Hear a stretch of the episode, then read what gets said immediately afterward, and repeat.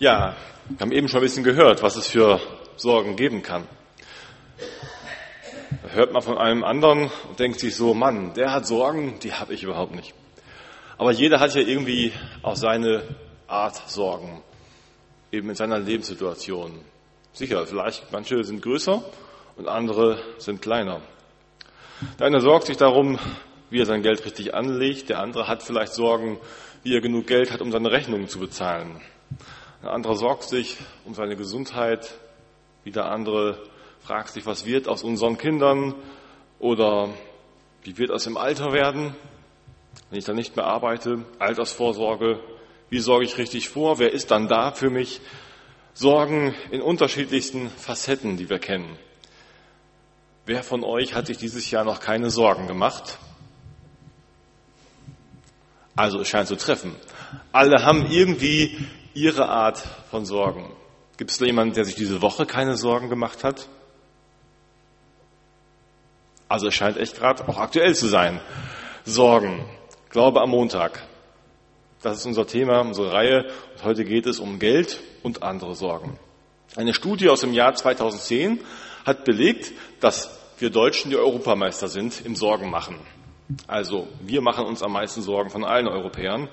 Zuerst die Arbeitslosigkeit, dann die Krankheit, dann die Inflation. Und dann geht es noch weiter mit anderen.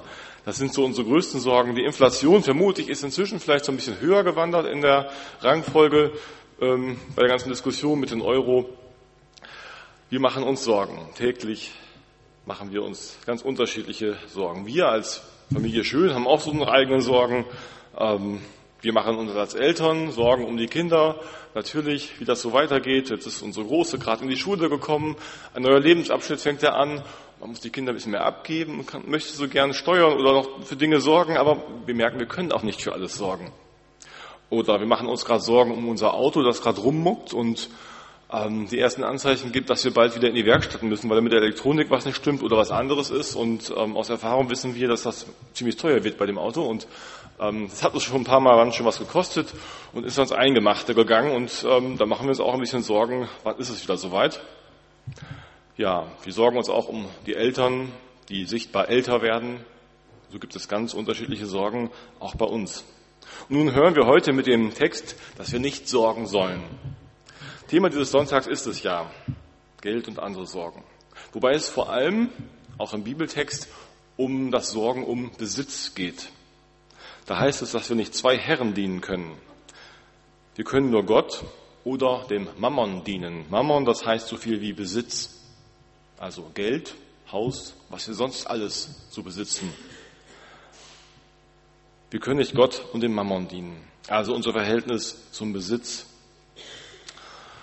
Darüber hinaus geht es aber auch um ganz existenzielle, existenzielle Dinge, um das tägliche Brot und die Kleidung. Auch das wird angesprochen im Text. Eben um Geld und andere Sorgen. Ich würde sagen, der Predigtext richtet sich dementsprechend aber zuerst einmal an die Leute, die auch etwas besitzen. Aber wenn ich uns so anschaue, ich glaube, wir alle besitzen etwas, mehr oder weniger also doch an uns alle. Aber vielleicht richtet der Text sich noch mehr an diejenigen, die noch mehr besitzen. Weil umso mehr man hat, umso mehr muss man dafür sorgen. Man kann ja auch mehr verlieren. Auf der anderen Seite hat man natürlich auch vielleicht große Sorgen, wenn man nichts oder wenig hat. Klar. Aber ich glaube, der Text richtet sich wirklich mehr auch an die, die mehr haben. Aber er richtet sich an uns alle. Ich lese aus dem Matthäus-Evangelium, wo Jesus spricht in Kapitel 6, Vers 19 bis 34 aus der Bergpredigt. Ihr sollt euch nicht Schätze sammeln auf Erden, wo sie Motten und der Rost fressen und wo die Diebe einbrechen und stehlen. Sammelt euch aber Schätze im Himmel, wo sie weder Motten noch Frost noch Rost fressen und wo die Diebe nicht einbrechen und stehlen. Denn wo dein Schatz ist, da ist auch dein Herz. Das Auge ist das Licht des Leibes. Wenn dein Auge lauter ist, so wird es dein ganzer Leib Licht sein. Wenn aber dein Auge böse ist, so wird dein ganzer Leib finster sein. Wenn nun das Licht, das in dir ist, finster ist, wie groß wird dann die Finsternis sein? Niemand kann zwei Herren dienen. Entweder er wird den einen hassen und den anderen lieben, oder er wird an dem einen hängen und den anderen verachten. Ihr könnt nicht Gott dienen und dem Mammon. Darum sage ich euch, sorgt nicht um euer Leben, was ihr essen und trinken werdet, auch nicht um euren Leib, was ihr anziehen werdet. Ist nicht das Leben mehr als die Nahrung und der Leib mehr als die Kleidung? Seht die Vögel unter dem Himmel an.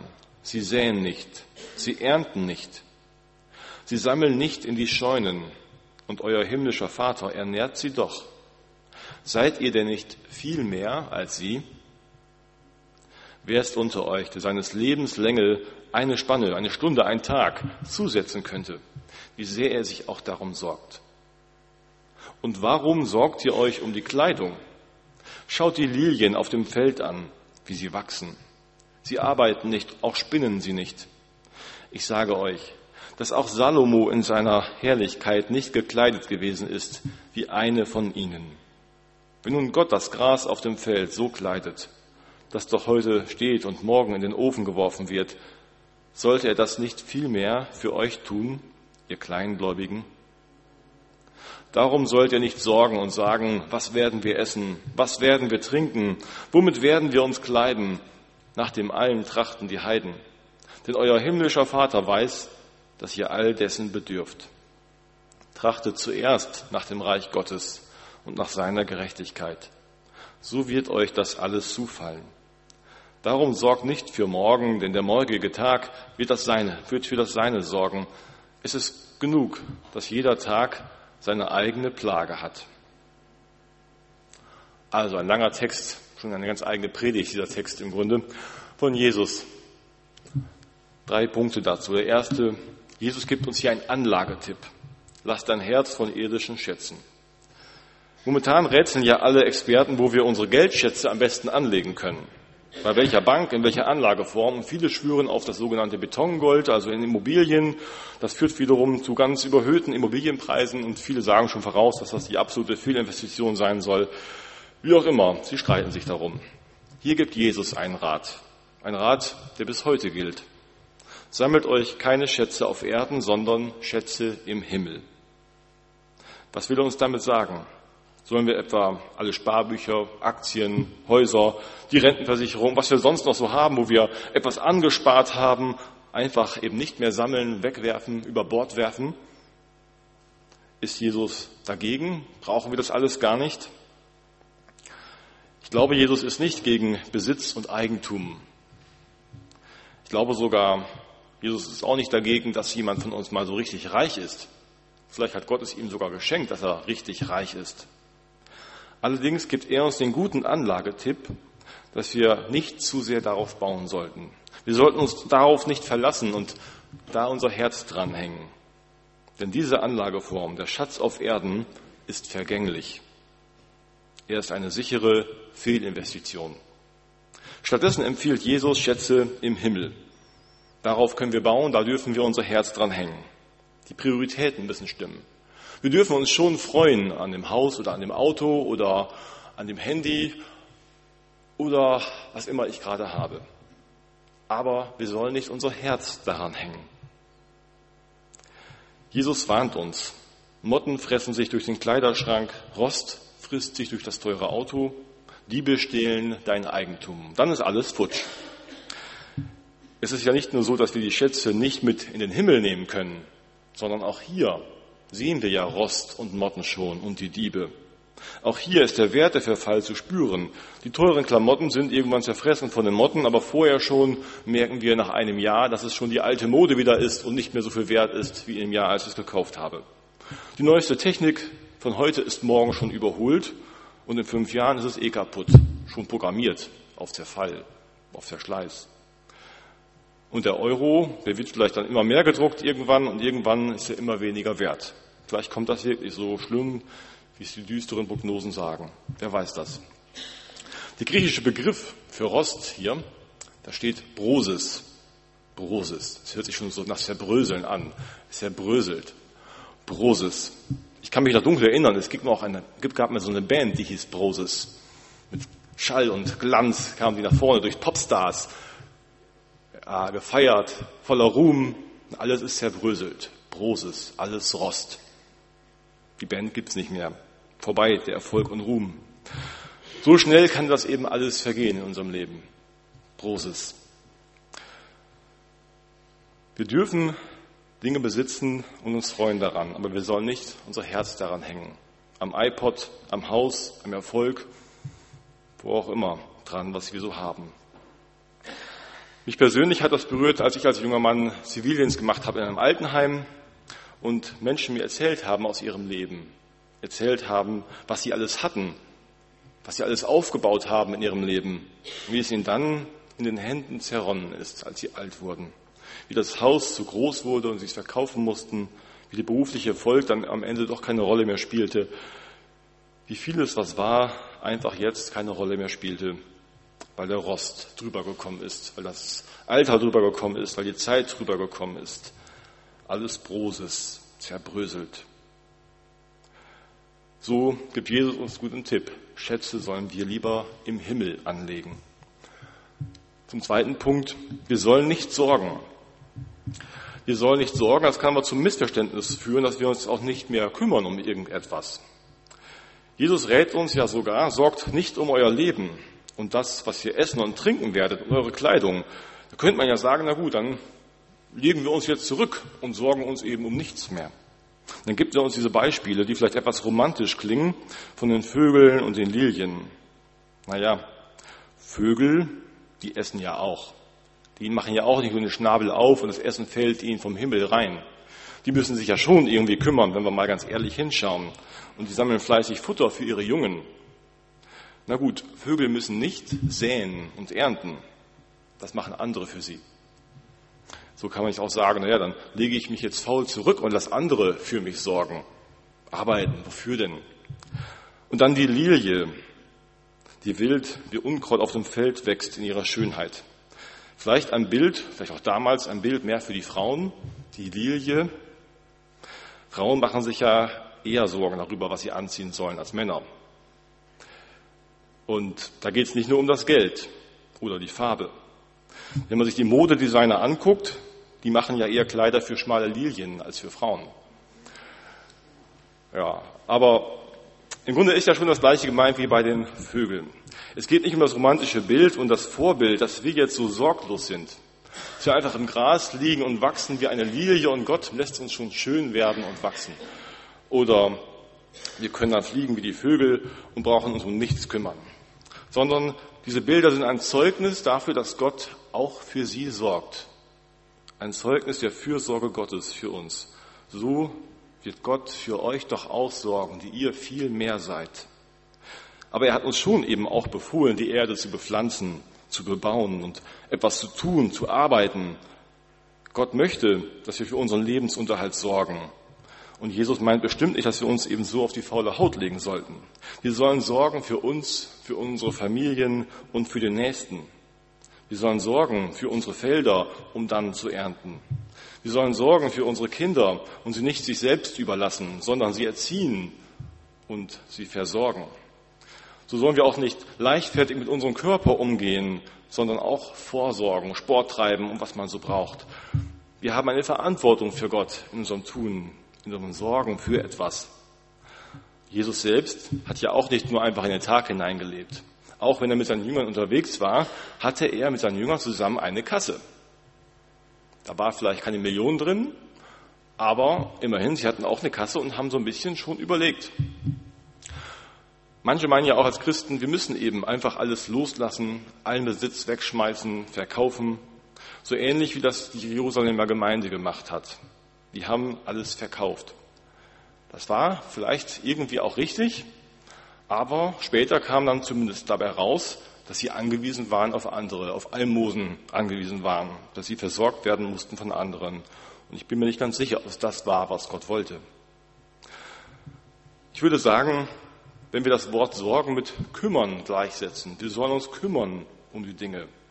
Wir sollen unseren Teil dazu tun, dass es gut wird, dass es richtig wird. So sollen wir unseren Anteil tun. Dann ist sich Sorgen schon genau richtig, so wie Gott sich das denkt. Aber wir können eben nicht für alles sorgen. Wir können es nicht endgültig und sicher machen. So sagt Jesus das hier, wer ist unter euch, der seines Lebens Länge eine Spanne zusetzen könnte, wie sehr er sich auch darum sorgt. Wir können keinen Tag unser Leben verlängern. Bei aller Sorge und Vorsorge, die eigentlich entscheidenden Dinge in unserem Leben, die liegen ja nicht in unserer Hand. Die liegen doch in Gottes Hand. So wie es heißt im Lied von Matthias Claudius, wir pflügen und wir streuen den Samen auf das Land, doch Wachstum und Gedeihen steht in des Himmels Hand, in Gottes Hand. Also pflügen, streuen, das sollen wir machen. Aber das Wachstum, Gedeihen, das schenkt doch Gott. So bei allen Sorgen und allem, was wir tun können und sollen, ähm, steht doch ein drüber. Letzten Endes hängt es aber dann doch eben bei Gott. Sich sorgen und kümmern, das ist gut, aber wir können es eben auch deutlich übertreiben damit. Dann spricht man sozusagen vom sich Sorgen machen. Da macht jemand Sorge. Da macht jemand sich Sorgen. Also, er hat vielleicht Sorgen, aber er macht sich noch viel mehr daraus. Er gibt den Sorgen damit vielleicht viel mehr Raum, als sie eigentlich haben sollten. Und fängt an, sich um die Sorgen zu drehen und sich nachts hin und her zu wälzen. Und dann wird es dadurch aber nicht besser, sondern eigentlich nur schlimmer. Dann wird er krank, vielleicht wird er auch bitter gegenüber seinen Mitmenschen. Es wird nicht besser, sondern schlimmer dadurch. Vielleicht sind hier wirklich andere Dinge, wo er Auswege sucht in seinen Sorgen und am Ende in der Sackgasse landet. So sich Sorgen machen, das führt zu nichts Guten. Aber wir sind so, wir machen uns Sorgen wie Menschen. Jeder von uns ist sicherlich auch immer wieder versucht, sich Sorgen zu machen. Mehr zu sorgen, als es gut ist. Eben das Wachstum und Gedeihen auch machen wollen. So sind viele Eltern in der Gefahr, wir auch sicher manchmal, für die Kinder zu sehr sorgen zu wollen, alles sicher machen zu wollen, bloß keine Gefährdung und den ganzen Weg schon so ebnen, dass sie sich nirgends stoßen und alles gut läuft. Aber das können wir nicht, das sollen wir auch nicht. Andere drehen sich so ständig um ihr Geld, um alles sicher zu machen, damit nichts mehr schiefgehen kann möglichst. Oder ein anderer hat seine schlaflosen Nächte einfach, weil er Angst hat um seinen Job. Dabei hat er schon für alles gesorgt, was er tun kann, und mehr geht eben nicht. So sind es ja berechtigte Sorgen. Es können ja wirklich Dinge passieren, aber es liegt eben nicht in unserer Hand. Und wenn wir so sorgen, dann ist es so, als würden wir es eben nicht Gott abgeben wollen, als würden wir Gott eben nicht vertrauen dass er Gedeihen und Wachstum schenken wird. Bei all dem Sorgen vergessen wir dann den Blick auf Gott zu richten und seine Möglichkeiten. Wir sollen ihm vertrauen, unseren Blick auf ihn hinrichten. Ihn, der alles in seiner Hand hat, letztlich. In der Rede von Jesu gibt es ein Bild, das mit den Augen. Da habe ich erst gedacht, den Text lasse ich einfach weg. Das ist so ein komisches Bild, das verstehe ich nicht richtig und irgendwie die anderen wahrscheinlich auch nicht. Aber dann habe ich eine Auslegung dazu gesehen, wo ich dachte, ja, jetzt geht mir der Blick auf. So ist es wahrscheinlich gemeint. Das Auge ist das Licht des Leibes. Was heißt das? Dahin unser Auge schaut, dahin richtet sich der ganze Leib. Wenn ich hierhin schaue oder dahin schaue, mein ganzer Leib geht da mit. Wohin das Auge schaut, davon ist der ganze Leib, das ganze Leben betroffen. Wonach sich dein Auge ausrichtet, danach richtet sich dein Leben aus. Worauf schaust du in deinem Alltag? Wonach trachtest du? Nicht jetzt heute hier im Gottesdienst, sondern am Montag. So kann der ganze Leib dann auch krank werden, wenn wir immer nur auf die Sorgen schauen. Wenn du immer nur dahin siehst, dann geht es nicht weiter. Dann wird es finster. Jesus sagt hier, wohin wir schauen sollen. Trachtet zuerst nach dem Reich Gottes und seiner Gerechtigkeit. Dahin sollen wir aufblicken, hinblicken. Wonach trachtest du zuerst? Worauf ist dein Blick im Alltag zuerst hingewandt? Oder man könnte auch sagen, worum sorgst du dich zuerst? Wohlgemerkt, zuerst steht hier. Sorgst du vielleicht zuerst, dass deine eigenen Schäfchen ins Trockene kommen und dann erst dafür, dass Gottes Schafherde auch wächst? Sorgst du zuerst, dass der Kredit deines Hauses möglichst schnell abbezahlt wird und dann der Kredit des Gemeinschaftshauses, also im Bild gesprochen? Oder sorgst du dich darum, dass du das neueste iPhone auch hast und kriegst und dann alles läuft? Oder sorgst du dich auch um das Gespräch mit deinem Nachbarn über den Glauben? Sorgst du dich um deinen Garten? Versuchst du alles zu hegen und zu pflegen? Oder sorgst du dich auch um die Gemeinde? Den Garten hier, die Menschen hier? Welche Prioritäten setzt du bei deinen Sorgen? Wonach richtest du dein Auge aus am Montag? Ich habe eben schon mal angesprochen, wir können Sorgen abgeben bei Jesus. Das ist im Grunde das, was Jesus meint. Das hat Uwe Sundermann auch schon mal gesagt, Vertrauen. Wir sollen Jesus vertrauen und aufhören, uns zu viele Sorgen zu machen. Bei ihm dürfen wir und sollen wir eben Sorgen abgeben. Das hat Petrus geschrieben im ersten Petrusbrief. All eure Sorge werft auf ihn, denn er sorgt für euch. So will Jesus uns von der Sorge befreien, so dass du befreit von der Sorge heute und morgen anpacken kannst, was zu tun ist und leben kannst, damit du dann auch für das sorgen kannst, was dran ist dass du dich getrost kümmern kannst um deine Aufgaben, im Vertrauen, dass Gott darin dann auch weiter für dich sorgen wird. Das soll jetzt konkret werden diese Woche wieder mit einer Hausaufgabe, aber ich habe noch zwei andere Möglichkeiten anzubieten. Gleich wollen wir gemeinsam Psalm 23 beten. Mir wird nichts mangeln. Vertrauen auf ihn. Können wir solche Worte beten? Mir wird nichts mangeln. Psalm 23 beten wir das gemeinsam. Danach sind noch wie immer zwei Mitarbeiter hier, die da sind für die Gemeinde, für einzelne Leute, die sagen, ich möchte mal mit jemandem reden oder hätte einfach mal, dass jemand für mich betet gern. Da sind zwei da, es sind Max Helmut und Edith Kirst. Ähm, ihr könnt nochmal aufstehen, falls euch jemand nicht kennt, denn ihr habt eben gesagt, ein Sticker fehlt, deswegen ähm, die beiden sind da, die haben auf jeden Fall zeitgleich und ähm, beten gerne mit euch, dann könnt ihr mal eine Sorge abgeben. Seelsorge gibt es ja auch, damit man Sorgen eben ablassen kann. Also die sind auch gern bereit, mal irgendwo hinzugehen, wo es ruhig ist, wo man zu zweit einfach in Ruhe reden kann, aber ihr könnt es auch einfach hier eben machen, mal was sagen, kurz, und dann könnt ihr auch später für euch beten, wie ihr das wollt. Die sind einfach da. Das andere ist die Hausaufgabe heute. Eine Woche steht hier ein Kasten vorne im Foyer, ein Sorgenkasten, und da könnt ihr einfach dann Zettel nehmen, was draufschreiben, worum ihr euch Sorgen macht, wo ihr merkt, da drehe ich mich eigentlich viel zu sehr drum. Das aufschreiben, reinwerfen und Später werden dann nach dieser Woche Mitarbeiter aus dem Seelsorgeteam diese Zettel nehmen und einfach dafür beten. Also ihr könnt euren Namen darauf schreiben, ihr müsst das nicht machen, ihr könnt es auch anonym machen, aber es werden Leute hinterher für euch beten, für das, was da drauf steht. Da herzliche Einladung, das zu nutzen. Werft eure Sorge auf Jesus. Amen. Und jetzt lasst uns gemeinsam den Psalm 23 beten. Unsere Sorgen auf Jesus werfen und ihm unser Vertrauen aussprechen.